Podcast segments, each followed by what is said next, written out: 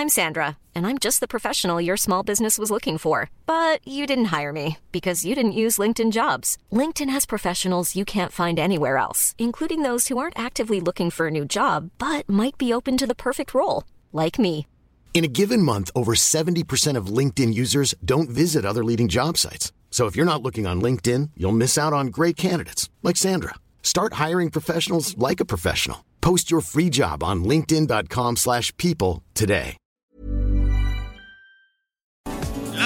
Noticias. ¿Qué tal? ¿Cómo le va? Buenas tardes. Estás a punto de escuchar Yo soy Javier Alatorre. las noticias con Javier Alatorre. La vamos a pasar muy bien.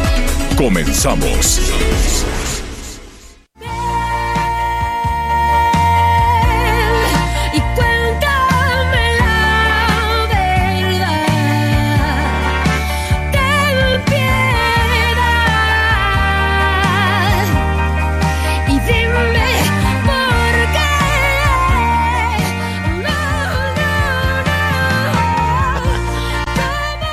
Oye, esa canción es muy buena, ¿eh? Es buena, buena, buena. Y va muy a tono con el ánimo que hubo hoy ahí en la mañanera, que ya le vamos a ofrecer todos los detalles. Yo pensé que era viernes, ahora me recortaron uno. Este, pero es jueves. Es jueves y nos da muchísimo gusto saludarlo. Este arranque de la tarde, bien y de buenas. Anita Lomelí, ¿cómo estás? Hola Javier, Miguel, amigas, amigos, muy bien. Gracias a Dios, todo muy bien por acá. Fíjense que estamos en la comunidad de Buenavista, en el municipio de Soteapan, al sur de Veracruz. Tardamos 10 horas en llegar aquí, pues para ver el camino y la ruta de la vacuna. Pero fíjate que hay otros desafíos, además de la distribución, tierra aire, la logística, la seguridad, la capacitación. Aquí, por ejemplo, la mayoría de los adultos mayores solo hablan popoluca, que es su lengua materna. Entonces son los jóvenes quienes están traduciendo y apoyándolos para que pues se quieran vacunar, pero la mayoría de los adultos mayores les cuesta trabajo entender que necesitan vacunarse. Aquí debe haber campañas de información con mayor intensidad y en sus lenguas porque sí siento que es una de las barreras con las que se van a topar pues la, la distribución de la vacuna. Oye, eh, ¿cómo le hacen? Bueno, tú andas en unos mosquitos, en unos avioncitos, mucho cuidado, a- amárrate bien, agárrate bien sí. y ahí todo No. lo que diga el piloto, nada de andar. Quiero tomarme una selfie, nada. No, hombre, olvídalo. ¿no? Mucho cuidado porque No, son no, unos Muy profesionales. Sí, yo sé. Oye, ¿y cómo llevan hasta esos caminos del señor la vacuna que requiere la congelación y la refrigeración? Fíjate que con la debida eh, precaución y el trato, en las hieleras lo pueden transportar eh, un par de horas, unas tres horas, unas cuatro horas, van bien. Pero hay unos vehículos que tienen un sistema de refrigeración incluido y ahí pues está más fácil que puedan transportarlas más lejos para tratar de utilizar la hielera pues ya en el último trayecto. Va la, la, la solución salina, que son unos frasquitos de plástico más largos, y el chiquito, el bendito polvito este, que es para cinco dosis en el caso de la vacuna Pfizer. Nos tocó checar eh, el- la entrega de la Pfizer para el personal médico, segunda dosis, muy Qué contentos estaban, y Pues la primera bueno dosis le- en adultos Ajá. mayores. Qué bueno que está llegando hasta a todos los rincones, qué bueno que esa es la buena noticia, ¿no? La buena noticia hoy en medio de tanto berenjenal y de tanto pleito, tanto piquete de ojo y tanta cosa tan complicada, no había luz, luego no había agua, ahora no hay gas. Qué mortificación con todo esto, siguen las nevadas, las bajas, las bajas temperaturas. Antes de saludar a Miguelón, a Miguel Aquino, Anita, nada más dinos dónde amaneciste. Eh, hoy amanecí en Coatzacoalcos y de Ah, ahí ya Coatza, viajamos para, para aquí, para, Ajá. para Buenavista. Saludos, en- saludos a nuestros amigos que nos sintonizan allá en Veracruz y ven a Nanita Lomelí, se las encargamos mucho. Está chiquita, compactita, por eso se meten en, por todos los recovecos, por todos la lados. Cuiden, cuídennos mucho a la Anita Lomelí. Te dieron de desayunar que unas este pellizcadas, así se llaman, ¿eh? No que te anden pellizcando. No Unas unas pellizcadas, pellizcadas, Javier, en el camino este, que nos echamos. Oye, Qué pero cosa, la gente La comida veracruzana es buenísima. No, hombre, Veracruz, sencilla, eh, la gente que es tienen en la mesa te lo encantadora. ofrecen. todo, Lo que ¿no? en la mesa te lo ofrecen. Siempre, siempre y siempre andan de buen ánimo, de buen humor. Este, y ahora que no va a haber carnaval, pues eh, a, a ver qué hacemos, porque pues eso era también un desfogue muy, muy bueno. Bueno, saludos a nuestros amigos en Veracruz y de ahí vamos un poquito más hacia el sur, hacia el sur sureste, para saludar al comandante Miguelón. ¿Cómo estás, Miguelón? ¿Cómo estás, Javier? Amigos, me da mucho gusto saludarte. Anita, muchas, muchas gracias por toda tu información. En la mañana platicaba con Anita Lomelí y déjame decirte que eh, el operativo que traen cuidando las vacunas, eso creo que nos faltó por ahí, Anita, que nos estuvieras platicando, el ejército incluso pues resguardando hasta el lugar en donde está eh, pues todo este asunto de las vacunas. Y es que lamentablemente, Javier, pues hoy las vacunas se han convertido en, pues prácticamente en un artículo que es de mucho interés para muchas gentes y los Es delincuentes. oro molido. Sí, sí, sí, los delincuentes lamentablemente, Anita, pues no ha pasado desapercibido. Ya hay dos casos, ¿eh? Digo, no en un aspecto de, de, de grandes criminales o grandes grupos, pero ya hubo dos casos en donde intentaron robarse las vacunas, uno en Morelos y otro en Guadalajara, que por cierto, como la sacaron sin las previsiones que tú bien comentas relacionado con las temperaturas, estos, estas incluso se echaron a perder. Fueron cantidades pequeñas, pero créeme, cuatro o cinco hoy perdidas, es muy triste y lamentable. Así que, por favor, a cuidarse, Lomelí. Sí, Oye, sí, sí, aquí estamos muy bien. Sí, fíjate que eh, saludamos también a nuestros amigos que nos sintonizan allá en la Unión Americana, en Texas, en California, pero en Texas en particular, que siguen con un tormentón. Es un frío que probablemente mañana, solo probablemente pueda este, descender un poco. Le están pasando también este, tremendamente mal con los cortes de energía, con todo esto. Son unas nevadas este, impresionantes. Entonces, eh, y sobre todo en la parte digital, lo que tenemos ya en la segunda parte de- del programa, siempre nos da mucho gusto estar en comunicación, en contacto con nuestros amigos en todo el país y allá en la Unión Americana. Pero esto viene a colación porque ahí, allá en, eh, en, eh, en Quintana Roo, anda pues uno de los senadores más polémicos de los Estados Unidos y qué bueno que nos visitan, qué bueno que eh, ojalá eh, fíjate todos los canadienses que les suspendieron los aviones para que volaran a México, con eh, también que, que, que, cae para la economía nacional y sobre todo en estos momentos que se está poniendo muy, mucho más difícil, mucho más difícil de, de lo que se consideraba con esa caída de 8.5%. Este, me refiero a la ausencia de gas y al efecto dominó que esto va a tener. Pero bueno, hay un senador tejano que se llama Ted Cruz, que es muy polémico, francamente. Entonces, pues allá están en Texas batallando, el gobierno del estado decidió suspender la venta de, gas a México y a cualquier otro país, a cualquier otro estado de la Unión Americana. Ellos se manejan de manera independiente, tienen su propio, su propio sistema, no, no hay ahí una decisión que pueda tomar el presidente Biden ni nada por el estilo. Entonces, en medio de todo eso, tienen que ser muy solida- solidarios los tejanos y Ted Cruz dijo, pues sabes qué, yo me voy ahí con Miguel Aquino, me voy a lo calientito y se fue a, a la Riviera Maya. En y le han puesto, está en Cancún, ¿verdad? Así es, así es. Digo, qué bueno para nosotros que llegue pues con la cartera abierta y que gaste lo, lo suficiente, que no nada más ande comprando ceviches y, y cervezas, sino que pague, que gaste bien, por lo menos para que valga la pena la tunda que le están poniendo en redes sociales. ¿Cuál es el problema?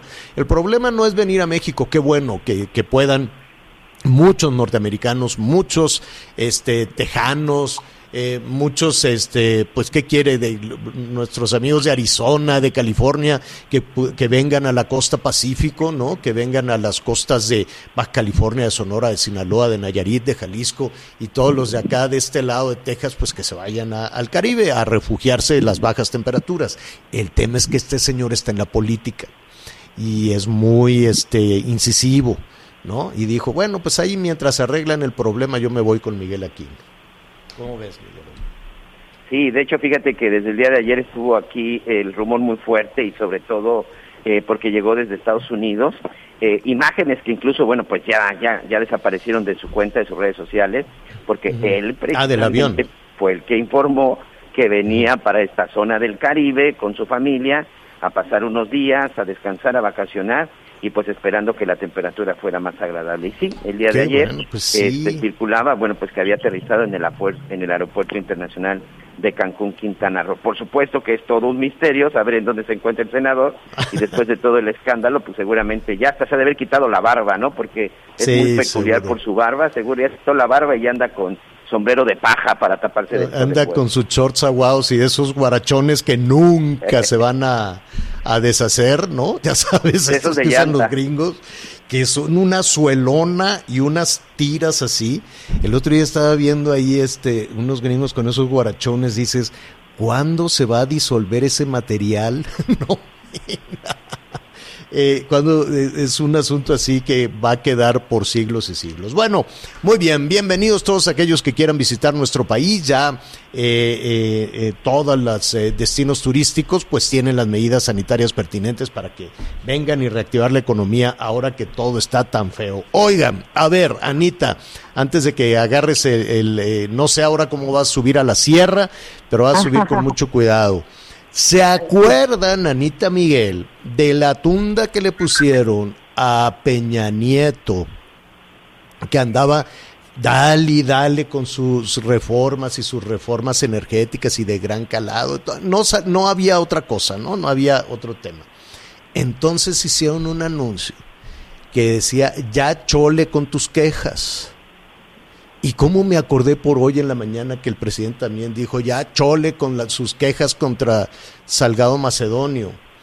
Entonces digo, pues, ¿qué, qué pasará? ¿Qué, les, qué, qué, qué sucederá? que que A ver, vamos a acordarnos. ¿Se acuerda de aquel anuncio? Estaban unos ahí cepillando la madera.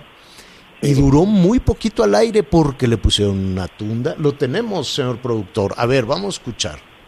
Estructurales ya están dando resultados. Ay, ya chole con eso de las reformas. ¿Cómo que ya chole? ¿Te acuerdas lo que pagábamos de luz?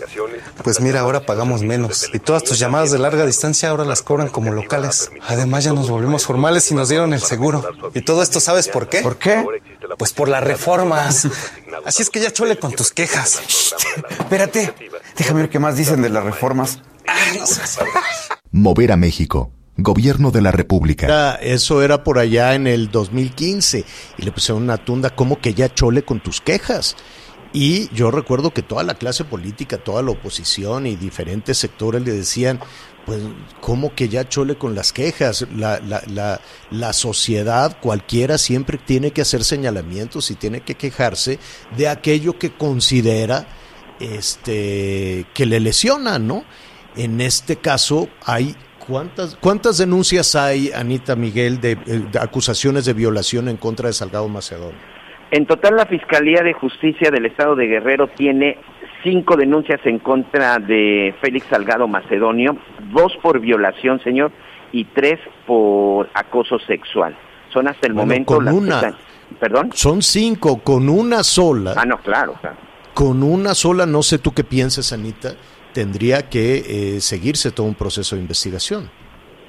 También coincido, Javier, con una sola queja de, de una de, de estas mujeres que se tuvo que armar de valor para poder eh, pues levantar una denuncia y una queja, sería suficiente.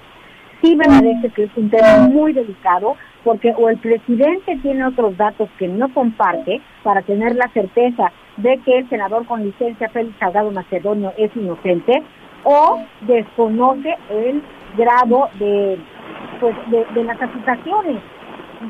Yo soy mujer y por supuesto que estoy eh, en la neutralidad objetiva, pero tengo que entender lo que está pasando con las mujeres, Javier. No es posible descalificar de entrada ninguna acusación. Y a mí lo que me parece que procede es una un tema legal. Vamos a pegarnos a la legalidad. ¿Qué dicen las investigaciones? ¿Qué dice?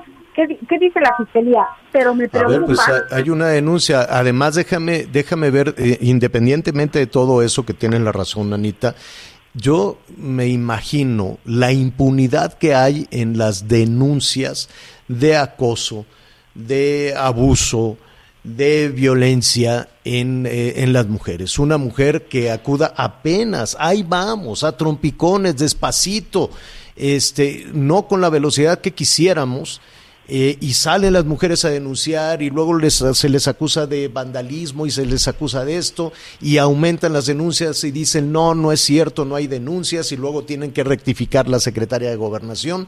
Estamos en un en este momento en una situación que va un poco más allá de las cuestiones electorales, que va un poco más allá y para poner un poquito en contexto de qué se trata, Félix Salgado Macedonio, para nuestros amigos en todo el país y más allá de nuestras fronteras, es el candidato de Morena al gobierno de Guerrero.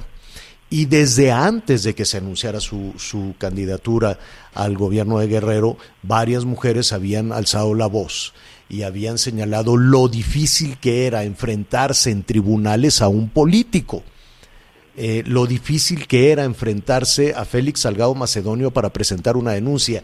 Si en este momento hay una mujer que quiere presentar una queja, que quiere presentar una denuncia, Anita, eso es complicadísimo, las vejaciones, lo complicado que todavía es para una mujer alzar la voz y denunciar un abuso o una violación. En este caso son cinco denuncias.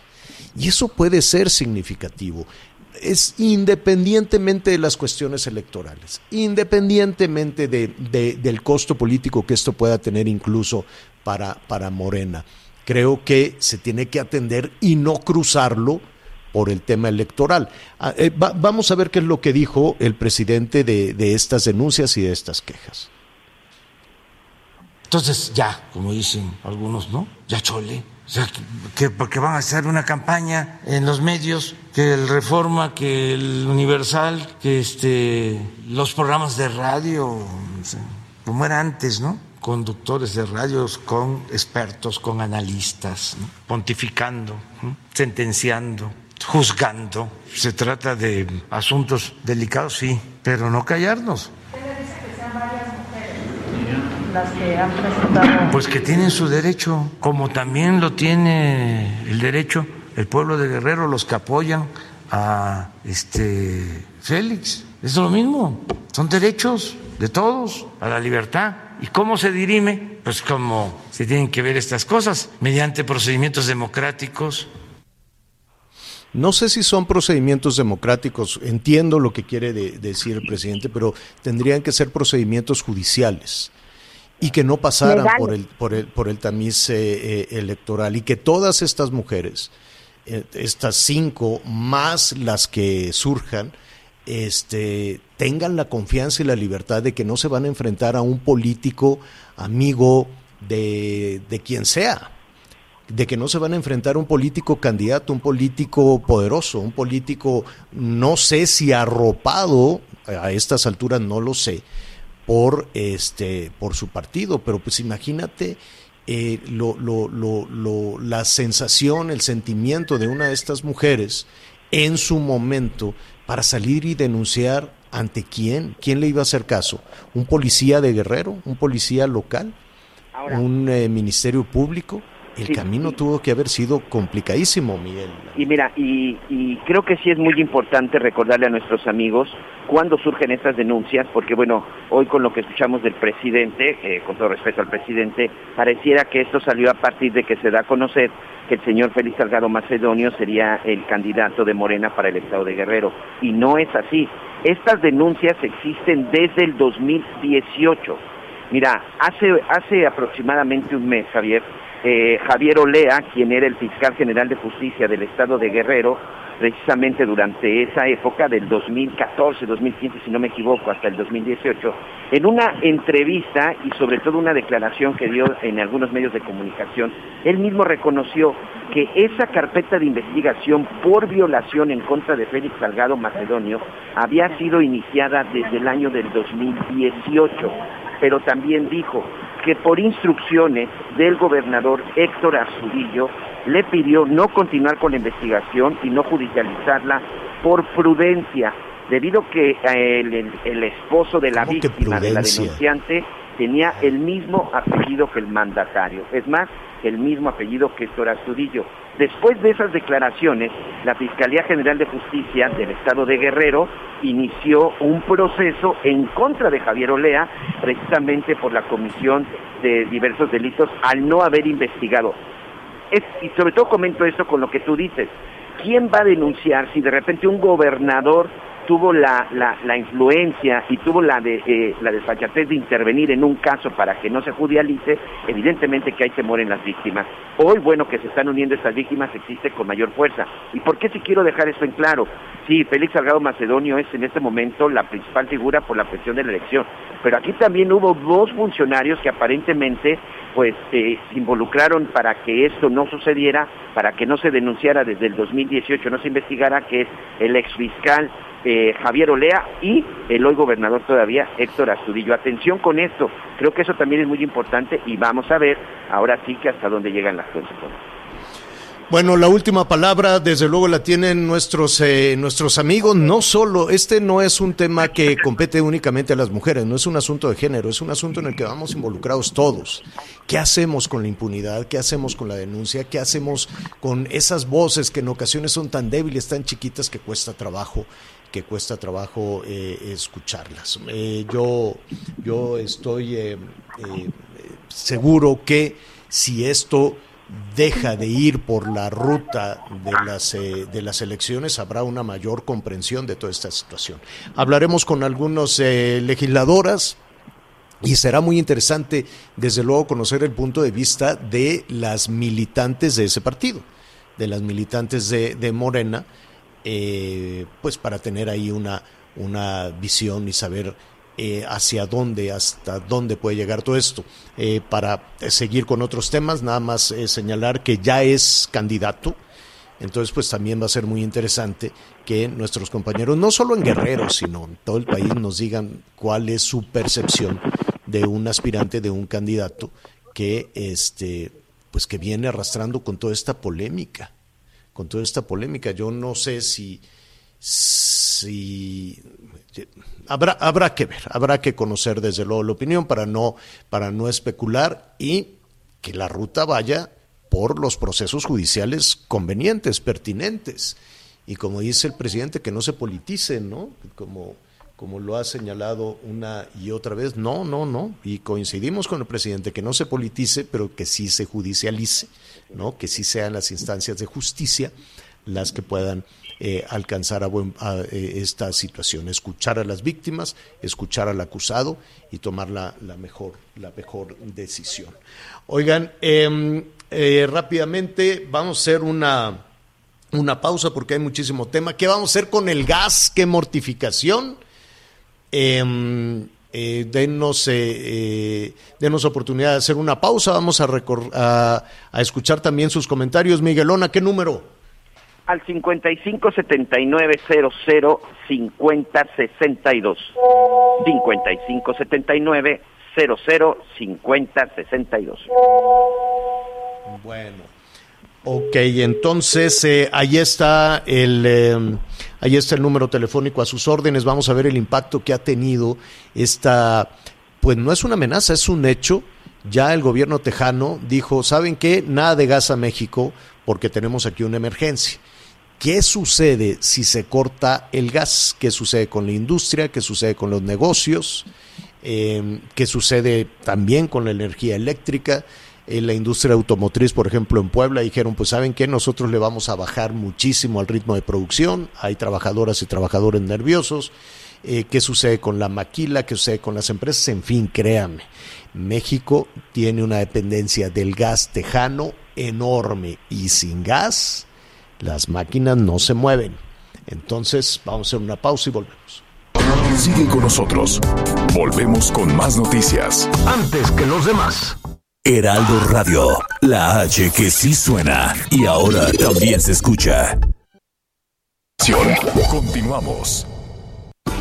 Las noticias en resumen. La mujer que fue apuñalada por su pareja a bordo de un camión en Culiacán, Sinaloa, ya había recibido protección por violencia familiar en julio de 2020. Tras el ataque, su agresor fue detenido y se le imputó el delito de feminicidio en grado de tentativa. En el programa de apoyos para gastos funerarios a familiares de personas fallecidas por COVID-19, se detectaron casos de personas que intentan duplicar el cobro o buscan obtener el beneficio sin ser familiares de los difuntos. Este jueves fueron instaladas 10 unidades de vacunación en las alcaldías Milpa Alta, Magdalena Contreras y Coajimalpa en la Ciudad de México. Hasta el momento se han aplicado 76.608 dosis a personas mayores de 60 años. Hoy el dólar se compra en 19 pesos con 96 centavos y se vende en 19 con 55 centavos. El reporte carretero. Muchas gracias, saludos a todos nuestros amigos en el norte del país y atención, en Chihuahua continúan los dispositivos viales para cerrar la circulación debido a las condiciones meteorológicas adversas. Por ejemplo, en el kilómetro 176 de la carrera El Sueco hacia la zona de Fado y Santa María, continúa el operativo por parte de la Guardia Nacional. Y también para nuestros amigos en Puebla, tenemos cierre parcial a la circulación por un accidente en el kilómetro 45 de la carretera que va de San Salvador el Seco hacia el tramo de Azumbilla, esto en el entronque a La Esperanza. En cuestión de minutos ya se podría reabrir. Y finalmente para nuestros amigos en el Valle de México, otro accidente.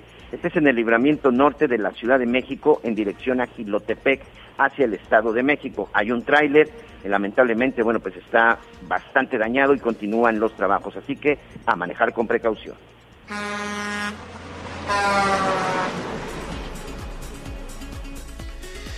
Bueno, eh, ya le comentábamos que ha sido una, una semana eh, tremenda, tremenda por decirlo de alguna manera. Primero sin luz, luego sin agua, luego sin gas.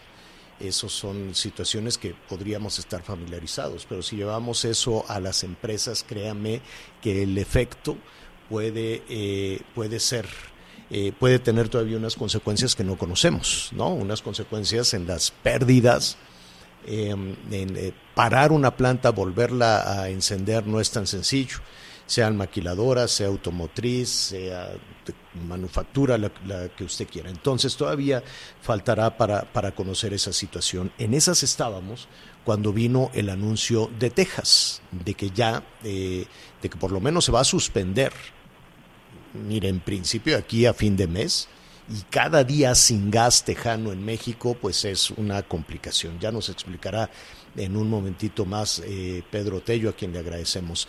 Yo me imaginé, es más, vamos a saludar de una vez a Pedro Tello, eh, analista económico y asesor financiero. Pedro, ¿cómo estás? Nos da mucho gusto saludarte. Buenas tardes.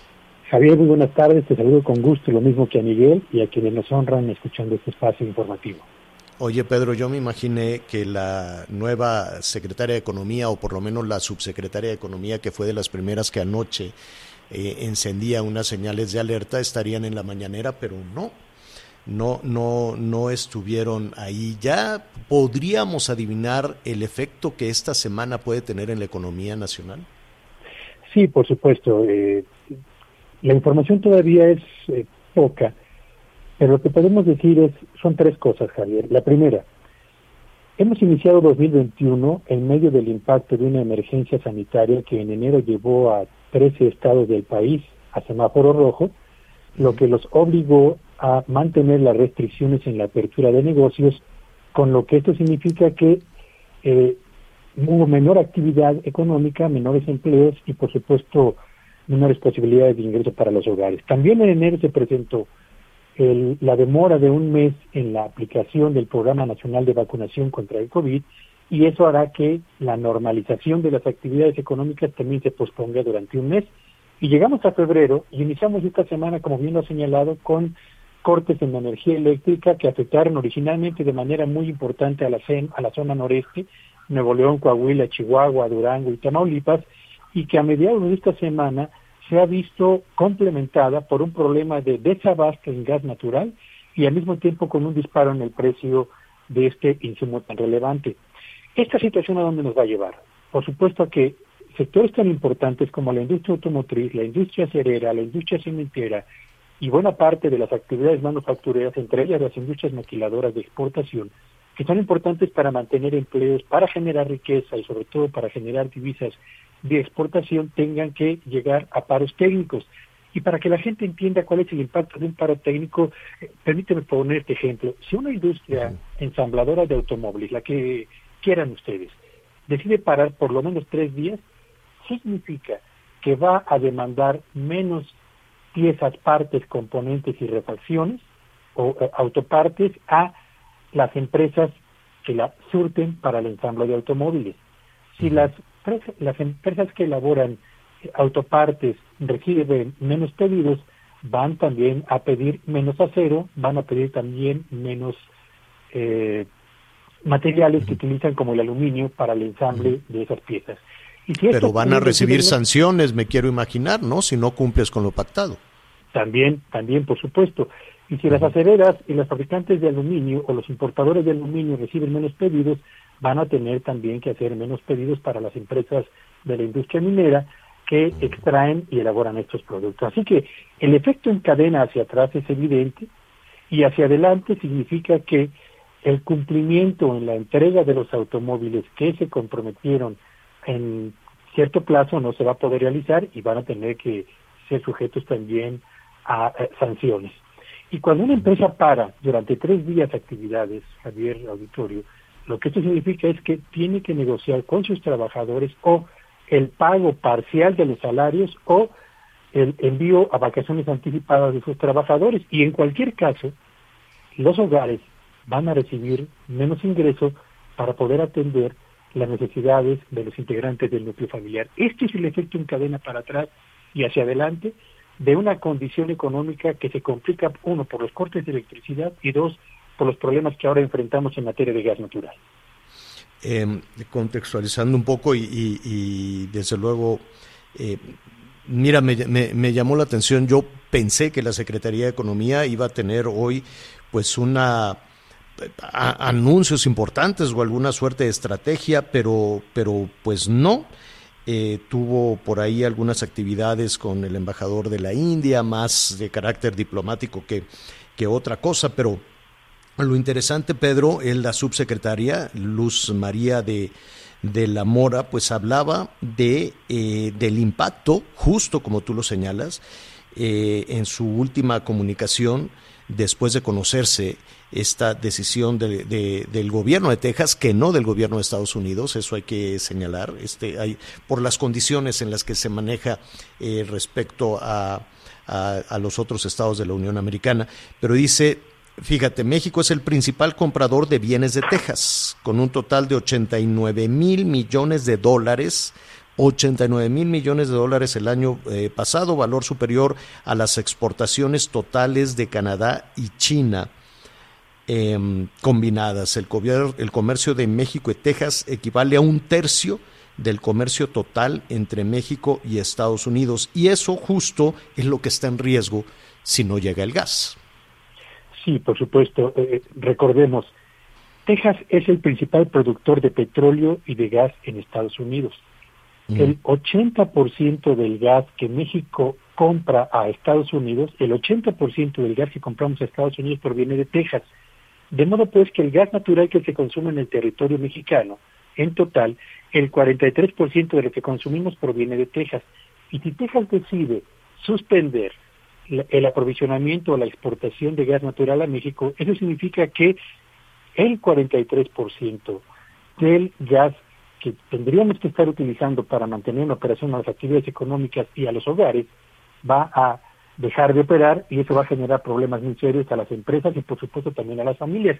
Porque hay que decirlo, Javier, no solamente se trata de un problema de abastecimiento para la Comisión Federal de Electricidad, para Pemex y para los sectores industriales que hemos señalado. No, también se trata de que el gas natural es escaso, pero también se disparó su precio. Así que en los hogares que dependemos del gas natural para la preparación de los alimentos y al mismo tiempo para calentar el agua de, eh, que usamos para las duchas, seguramente nos va a llegar una factura, la próxima, con un sobreprecio asociado justamente a esta situación que prevalece en este momento en el mercado del gas natural. De modo que tenemos impactos por todos lados, en el hogar, en las empresas, en la actividad económica nacional, donde particularmente sabíamos que el primer trimestre de este 2021 íbamos a tener un retroceso en materia económica, iba a caer el Producto Interno Bruto, pero con este asunto, el impacto de los apagones de electricidad, uno, y dos, la ausencia de suficiente gas natural para sectores estratégicos para la economía nacional, pues vamos a tener una caída todavía mayor, lo que significa menos empleos y lo que significa menor inversión y menor generación de riqueza. Eh, Pedro, yo eh, considero que los gobiernos, no nada más de México, sino de, de todo el país, tienen que tener mensajes este, tranquilizadores. Eh, sin embargo, corrígeme si me equivoco, pero eh, en lo que va de la, de la mañana no, no, no, no se percibe ni en Hacienda, ni en Economía, ni en Energía, ni desde la mañanera una situación que nos alerte sobre esto. Al contrario, ¿no? Se dice, ya lo logramos, ya sustituimos eh, eh, la ausencia de gas, ya tenemos electricidad, ya va todo bien. Simplemente, pues hay que, este, sí, es llamado el presidente a cuidar el consumo. Eh, ¿Está todo bien, Pedro? No, por supuesto que no. Cuando te falta el insumo básico para mantener en operación sectores muy importantes en materia económica, como los que hemos señalado, y cuando resolver este asunto está fuera de tus manos, escapa literalmente de tu control, lo único que puedes hacer, y yo creo que eso es finalmente lo que ha decidido hacer el gobierno federal, es enviar el mensaje de que, uno, los hogares tienen que ahorrar tanta energía como sea posible, y dos, los oficios a las empresas, conminándolas a reducir considerablemente sus actividades y el consumo de gas para evitar, uno, cortes en energía eléctrica y dos, evidentemente, problemas en el suministro de gas a, escala nacional. Y esto es justamente lo que ocurre en un país, Javier, cuando eh, dejas de invertir, y lo quiero subrayar, cuando dejas de invertir en labores de exploración para la extracción de gas natural y cuando dejas de invertir en la creación de la infraestructura que te permita almacenar gas para hacer frente a eventuales situaciones de emergencia como las que ahora estamos viviendo. Oye, pero, pero a ver, se nos, se nos agota el tiempo, Pedro, pero eh, habrá quien te diga, oye, tenemos una producción enorme, estamos hasta el cuello de combustóleo y tenemos carbón y hay barcos que vienen con gas. ¿Es suficiente? No, por supuesto que no. Eh, la generación de electricidad en México, el 50% del gas natural que se importa va directo a la Comisión Federal de Electricidad y eso se utiliza en las plantas de ciclo combinado para generar energía eléctrica que surte al territorio nacional. Así que el combustóleo y el carbón y todo lo que nos puedan decir que existen cantidades suficientes no permitirá suplantar la pérdida de electricidad asociada a la escasez de gas natural. Pues la cosa se ve complicada, veremos eh, cómo termina esta semana, eh, veremos, digo, la, la, pausa que pone Texas, que es una pausa, eh, se va hasta el fin de mes. Yo no sé si la economía nacional aguanta 15 días sin gas tejano, pero esto va empezando, Pedro. Yo agregaría nada más muy rápidamente, Javier, que eh, no solamente es un problema de abasto, vamos a imaginar que a partir del domingo comienza la exportación de gas hacia México. El problema es que ese gas que va a empezar a llegar va a llegar a un precio muy elevado, ah. hasta en tanto se normalicen las condiciones en el mercado. Ya, ya hay una factura de 20 mil millones, ¿no? Ya hay una factura por ahí de 20 mil millones. Antes de ese anuncio. Y, y piensan empresas que van a tener que hacer frente a costos mayores y a rentabilidad menor por los productos que elaboran y piensa al mismo tiempo en hogares que van a tener que pagar más por el mismo gas que consumen para atender los requerimientos de la familia. Eso es lo que está ocurriendo. Pedro, te agradecemos. Eh, creo que el escenario es muy complejo. Habrá que, replantearse. Primero, tener serenidad, cabeza, cabeza fría. Este, todos los, eh, incluso los empresarios, no únicamente eh, señalar la parte, la parte de gobierno que, que seguro están sin dormir en algunos sectores, seguro pero pues también la parte que le toca a este mediano empresario, gran empresario, ante un nuevo escenario. Apenas íbamos en el comentario anterior, hablando de esa caída económica, cuando se viene toda esta situación. Habrá que ser inteligentes y creativos. Sin duda alguna, e, empresas, hogares y gobierno tenemos mucho que hacer para ahorrar energía y para modificar nuestros hábitos de consumo habituales. De eso, si no tienes inconveniente, hablaremos también. Pedro Tello, como siempre, te agradecemos mucho los comentarios y asesoría. Es un honor, Javier. Muy buenas tardes a todos. Gracias, gracias, analista económico y financiero Pedro Tello. Una pausa.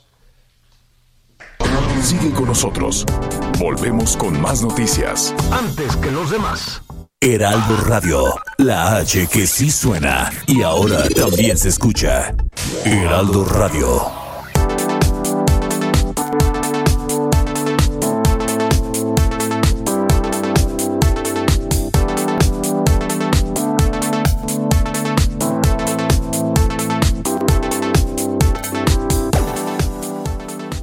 Oaxaca y Tabasco, informó Liz Carmona. A pesar de que en el estado de Guerrero se mantiene una tendencia a la baja en el número de contagios por COVID-19, el número de muertes por día sigue siendo alto. Ante ello, el ayuntamiento de Acapulco durante este mes de febrero ampliará el número de tumbas individuales. 150 más serán habilitadas como espacios gratuitos en apoyo a deudos de escasos recursos económicos, informó desde Acapulco Guerrero Enrique Silva.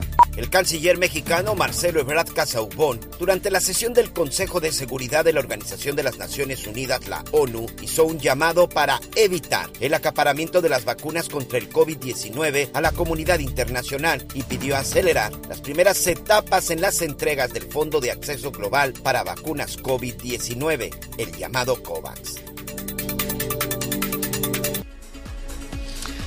Muy bien, esta mañana el presidente hizo un llamado, dijo que se había aguantado para, para no generar este, más incertidumbre, pero hizo un llamado a ahorrar energía, ¿no? Porque las cosas están mal, porque no se está generando la suficiente energía, porque no va a llegar más gas para que las plantas estén trabajando y porque probablemente van a continuar los eh, cortes, eh, los, los apagones eh, em, de manera este, aleativa o, intermitente, por así decirlo, en varios estados del país. Pero ¿cómo podemos ahorrar energía? Eh, vamos a platicar en este momento con el doctor Antonio del Río. Él es el director del Instituto de Energías Renovables de la UNAM, a quien le agradecemos muchísimo esta conversación. Doctor, ¿cómo estás? Qué gusto saludarte. Mucho gusto, eh, Javier Alea Torre. Oye, doctor, eh, entendemos este llamado del presidente y de pronto la lógica nos dice, pues habrá que eh, cuidar qué luces están encendidas, a qué hora, ¿no? A la, a la hora de mayor consumo de energía, pero eh, eh, ¿con eso es suficiente? ¿Con, con eh, aflojar un foco y cosas así? Pues no, la verdad es que no. Necesitamos eh, actuar más y tener un conjunto de actividades eh, más intensas, pero no solo por la emergencia que estamos viviendo, sino por el cambio climático que estamos sufriendo todos. De hecho, el- los- las nevadas extremas, los cambios, los huracanes extremos son los que estamos sufriendo precisamente por este cambio climático. Entonces tenemos que tener acciones mucho más severas de ahorro de energía, de eficiencia energética en todas nuestras actividades. Quizá, quizá la parte fundamental es un tema de educación, un tema de conocimiento, ¿no? De, de, de saber cómo este, podemos eh, eh, reflexionar sobre nuestra huella ecológica. Recuerdas, ya llevamos un tiempo hablando de esto, pero no logra aterrizar por diferentes, eh, por diferentes razones. Eh, Ah, el- sí, dime. Sí, así es, así es, pero te sigo. No, no, al, al contrario. ¿Cómo podemos entonces no solo reflexionar, no solo dejarlo en que, pues, yo qué tanto puedo contribuir? Te, habrá, te estarán escuchando en diferentes hogares, en diferentes negocios del país y, y dicen, bueno, pues sí, entiendo lo que dice el presidente, pero pues yo tengo que planchar, tengo que lavar, tengo que encender eh, el foco, los niños tienen que educar a distancia, se requiere la televisión, se requiere el internet. Este, ¿qué, qué, qué cosas, por más que reflexiones, puedes ajustar? Mira, po- podemos hacer cosas muy concretas. Eh, la mayoría de la población mexicana cuando se baña en la mañana utiliza calentadores de gas o, o algunos otros de leña, pero cada vez menos. El cambiarlo por un calentador solar es una solución que no solo ayuda al ambiente, no solo no consumimos gas, sino a la larga es mucho más barato. Sí, ahorras. Yo te puedo comentar que tengo más de 20 años con un calentador solar, hay colegas que tienen más de 30 años con los suyos y desde esa época ya no utilizamos gas para calentar el agua para bañarnos. Pero esto puede sonar como un lujo para, para la población bañarse con agua caliente a veces.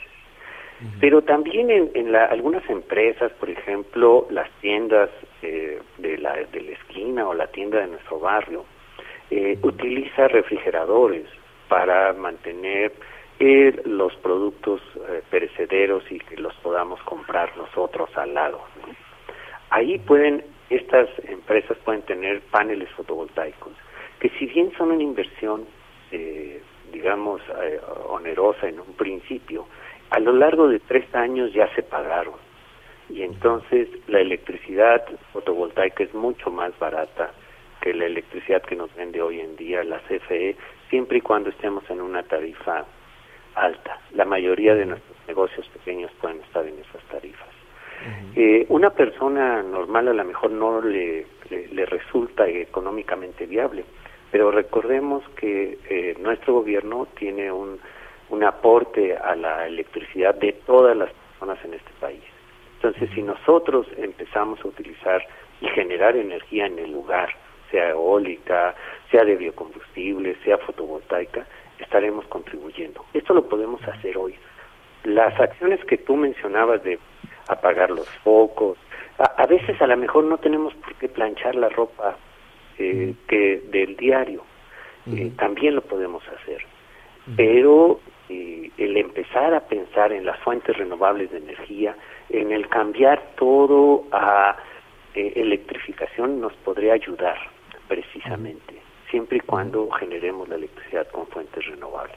No sé si me además con un además con un premio que que en ocasiones puedes, eh, hay algunas personas que pueden, que pueden dudar, ¿no? Que dices, oye, pues yo ya renové a focos ahorradores, yo ya puse en los paneles solares, eh, yo ya cancelé este tipo de aparatos o modifiqué, modernicé también algunos aparatos que puedan consumir este más energía, ¿no? Desde los monitores, desde los televisores, los hornos de microondas, en fin, tanta tecnología que este, se va quedando por ahí olvidada y que va jalando y jalando mucho, mucho consumo. Sin embargo, por alguna razón no se refleja como uno quisiera en el recibo de la luz.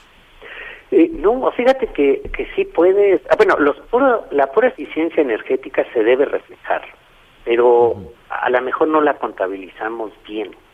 Ah, eh, a lo mejor se refleja eh, tres meses después y eso ya no lo analizamos. Pero si generamos energía en nuestro lugar, se refleja casi en, dos meses.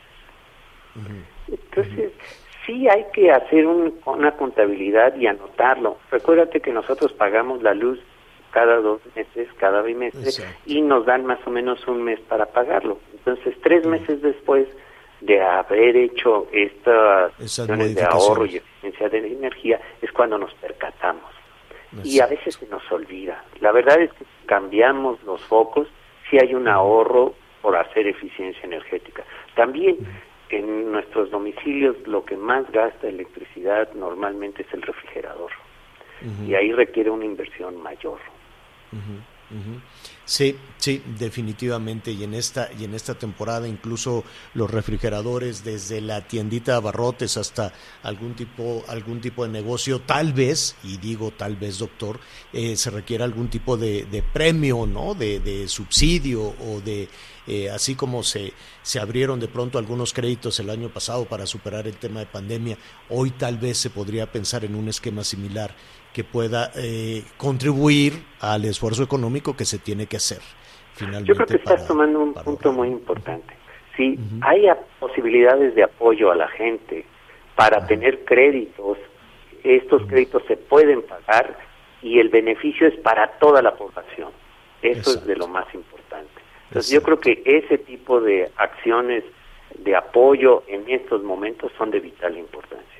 Sí, sí, sí, sí, decir, sí, vamos a ahorrar. Uno, eh, oriéntame cómo. Y dos, ayúdame a hacer esa, esa inversión que para, que para eh, pulverizado desde luego, este eh, puede ser eh, vaya para, para quien tiene un pequeño un micro negocio este pues puede ser mucho. Entonces creo que, la, las tienditas por ejemplo los salones de belleza que requieren ahorita están están eh, con muy bajas actividades. La mayoría de los micronegocios, como tú dices, pueden tener un apoyo que se les da hoy para hacer más eficiente el uso de energía o para generar energía en sus techos y eso eh, se vería beneficiado a la población en general en el largo plazo. Pues doctor, te, te, agradecemos. Yo creo que la ruta puede ser un poquito, un poquito larga y no hay nada mejor que saber, ¿no? Que saber por dónde y no solo a adivinar. El sentido común te lleva, ¿no? El sentido común también te lleva a decir, mira, si quito de aquí, le quito de allá, puedo estar eh, ahorrando un poco de energía, pero siempre es importante una guía de un experto como tú. Doctor, te agradecemos mucho. Muchas gracias a ustedes y lo único que les digo es la energía renovable hoy en día es mucho más barata que la fósil. Eh, Ese es el siguiente tema que nos gustaría hablar contigo porque todo apunta, y se nos viene aquí el tiempo encima, pero si no tienes inconveniente, todo apunta a apoyarse en eh, los fósiles, ¿no? Combustóleo, carbón, en fin, eh, y, y las consecuencias que todo eso pueda tener. Nos gustaría platicarlo contigo. Con mucho gusto, cuando gustes aquí estamos para platicar. Gracias. Es el doctor Antonio del Río, director del Instituto de Energías Renovables de la UNAM. Hacemos una pausa rápidamente, volvemos. Heraldo Radio, la H que sí suena y ahora también se escucha. The secret to summer ready skin is here. Osea's number one best selling Andaria algae body oil, clinically proven to instantly improve skin elasticity and transform dry skin to silky, soft, and unbelievably glowing. Its signature scent of freshly squeezed grapefruit, cypress, and mango mandarin transports you to sun kissed summer days. Get healthy, glowing skin for summer with clean vegan skincare from Osea. Get 10% off your first order site wide with code GLOW at OseaMalibu.com.